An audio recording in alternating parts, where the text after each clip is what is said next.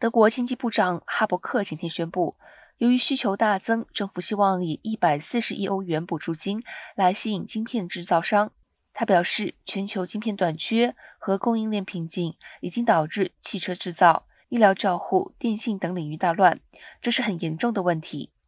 美国晶片制造商英特尔三月宣布斥资一百七十亿欧元，要在德国马德堡建立新的晶片制造大厂。